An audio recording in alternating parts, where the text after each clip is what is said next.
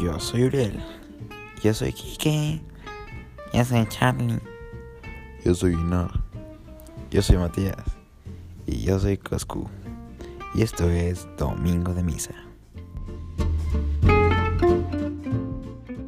Sí, sí, sí, pues el, lo que vamos a hablar el día de hoy es el, pues el problema ¿no? que enfrenta nuestro, nuestro querido amigo Inar Alderete, estando en Domingo de Misa, el problema que, no que generacional que tiene con Domingo de Misa.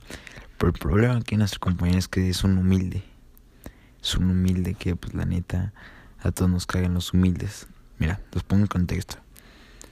Eh, pues humilde, para nosotros nuestra palabra humilde en Domingo de Misa es como es como decir como lo contrario, ¿no? Humilde eres egocéntrico, por así decirlo. Pero bueno, ya.